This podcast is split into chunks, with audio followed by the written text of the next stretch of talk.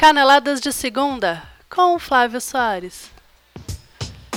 Contra todos os prognósticos do início do Campeonato Brasileiro, o time de operários do Corinthians chega à 12 rodada como líder invicto e com uma vantagem de 9 pontos para o segundo colocado. E a pergunta que fica é: o que é mais importante?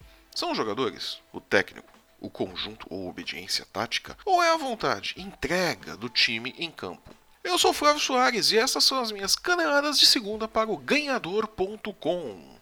A 12 rodada do Campeonato Brasileiro chega ao fim hoje, às 20 horas, com o jogo entre Curitiba e Sport no Couto Pereira. Independente do resultado desse jogo, o Corinthians seguirá em sua improvável liderança por no mínimo mais três rodadas, já que acumula uma diferença de nove pontos para o Flamengo, que assumiu a segunda posição na tabela após vencer o Vasco em São Januário e se aproveitar de mais um vacilo do Grêmio, que perdeu em casa para o Havaí por 2 a 0 e caiu para o terceiro lugar. Curiosamente, depois de perder para o Corinthians na décima rodada, esta acaba sendo a terceira derrota em seguida para o Grêmio no Brasileirão. Parece que o Grêmio perdeu o jogo e também um pouco do rumo né, do seu futebol depois de perder para o Corinthians. Mas o que importa é que o Corinthians segue, jogo após jogo, confirmando sua liderança e abrindo uma confortável vantagem para times mais estrelados e caros, como o Flamengo, Palmeiras e o Atlético Mineiro.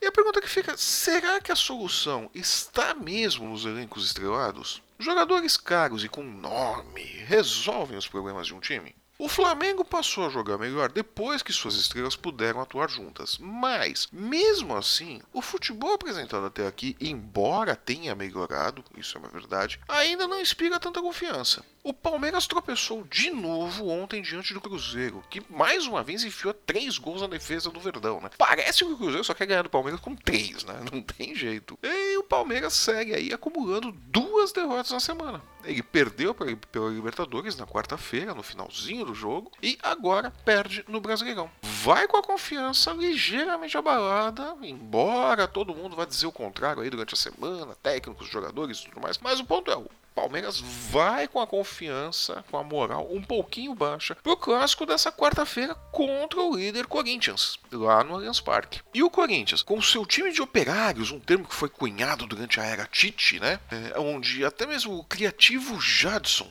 volta para dar carrinho no meio de campo para cortar um contra-ataque que seria potencialmente perigoso, segue sem estrelas, derrubando os adversários um atrás do outro. Como fez em 2012, na decisão do Mundial Interclubes, onde, como bem lembrou o Juca Kfouri na semana passada no programa da ESPN, venceu o poderoso Chelsea, tendo na defesa Alessandro, Paulo André, Chicão e Fábio Santos. Uma defesa que todo mundo vai ter que admitir que jamais seria campeão mundial. Não eram jogadores brilhantes, não eram os melhores em suas posições. Longe disso. Mas a verdade é que o poder do atual líder não está nos nomes, está no conjunto e no modo como o time comprou a ideia de futebol de Fábio Carilli. Diferente, por exemplo, do São Paulo, que não comprou nenhuma das ideias de Rogério Ceni. Mais do que nomes, o Corinthians segue vencendo pela força de seu conjunto. Uma força que aumenta a cada rodada e deixa cada vez mais difícil o trabalho de não só vencer o timão, como também tirar da liderança. Cada vez mais difícil, sim, mas não impossível. O Palmeiras, que segue sem identidade e tropeçando nas próprias pernas, tem nesta quarta-feira a chance de segurar o líder e até mesmo tirar a invencibilidade. Se conseguir, se recupera do baque de mais uma derrota. Mas em termos de campeonato, não muda muito para o Corinthians, que no pior cenário possível vai seguir com 4 pontos de vantagem no topo da tabela, o que é muita coisa. O Corinthians joga como um time, com conjunto. É bom ter craques no elenco? É muito bom craques decidem jogos, mas os campeonatos são ganhos pelos times. E isso, neste momento, o Corinthians tem de sobra. A rodada. Os resultados da 12 rodada do Brasileirão, que equilibrada teve 3 vitórias dos mandantes, 3 vitórias dos visitantes e 3 empates, foram os seguintes. No sábado, dia 8 de julho, o Atlético Goianiense recebeu o Vitória e perdeu por 2 a 1 e despencou de vez na tabela. O Vasco recebeu o Flamengo em São Januário e não mostrou a mesma força de outros jogos e acabou perdendo em casa por 1 a 0 para o Flamengo. O Vasco que vinha muito bem em São Januário e no final do jogo teve uma confusão generalizada com torcida, jogaram bomba no campo, o time do Flamengo não conseguia sair. Foi feio o negócio, né? Se formos um país sério, se os dirigentes do futebol forem sérios, muito provavelmente São Januário será interditado merecidamente. E fechando o sábado, o Corinthians ganhou por 2 a 0 da Ponte Preta. Foi o único mandante que venceu no dia. Né? 2 a 0 para cima da Ponte Preta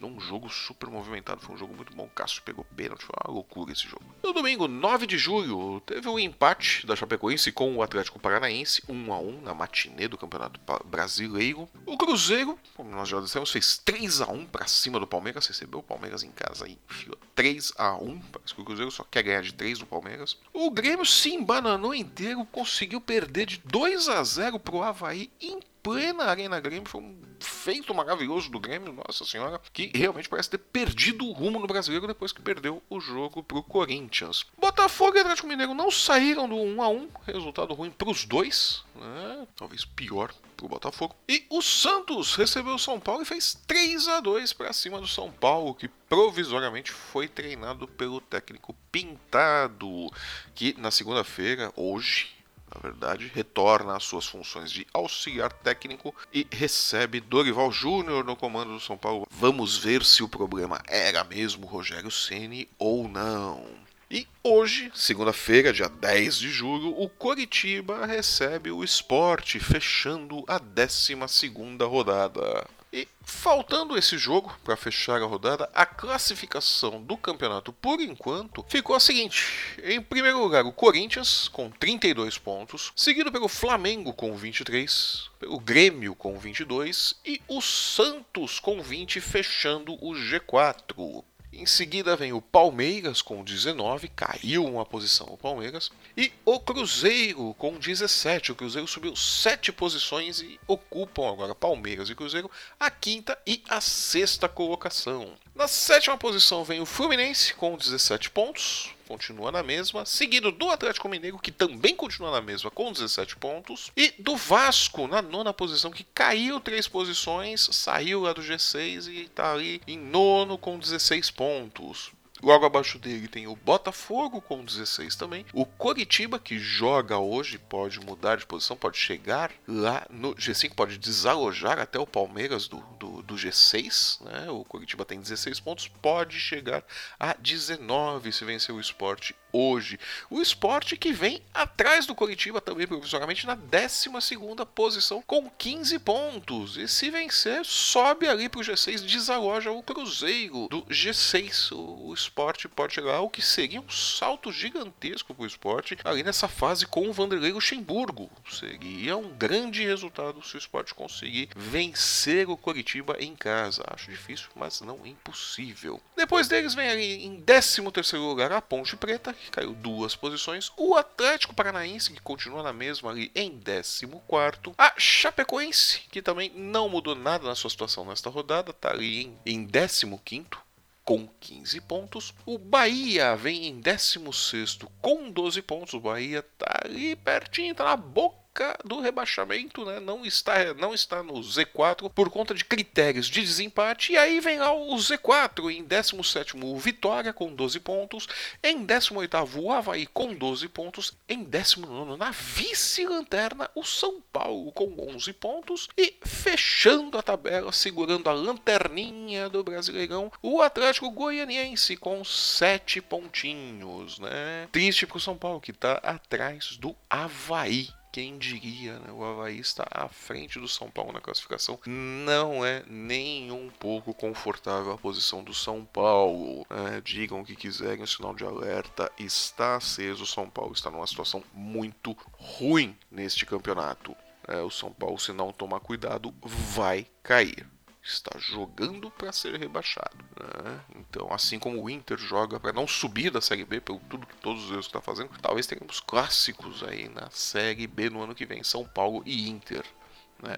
Vamos ver. Seria uma pena ver o São Paulo também rebaixado nos grandes clubes, mas está fazendo por onde?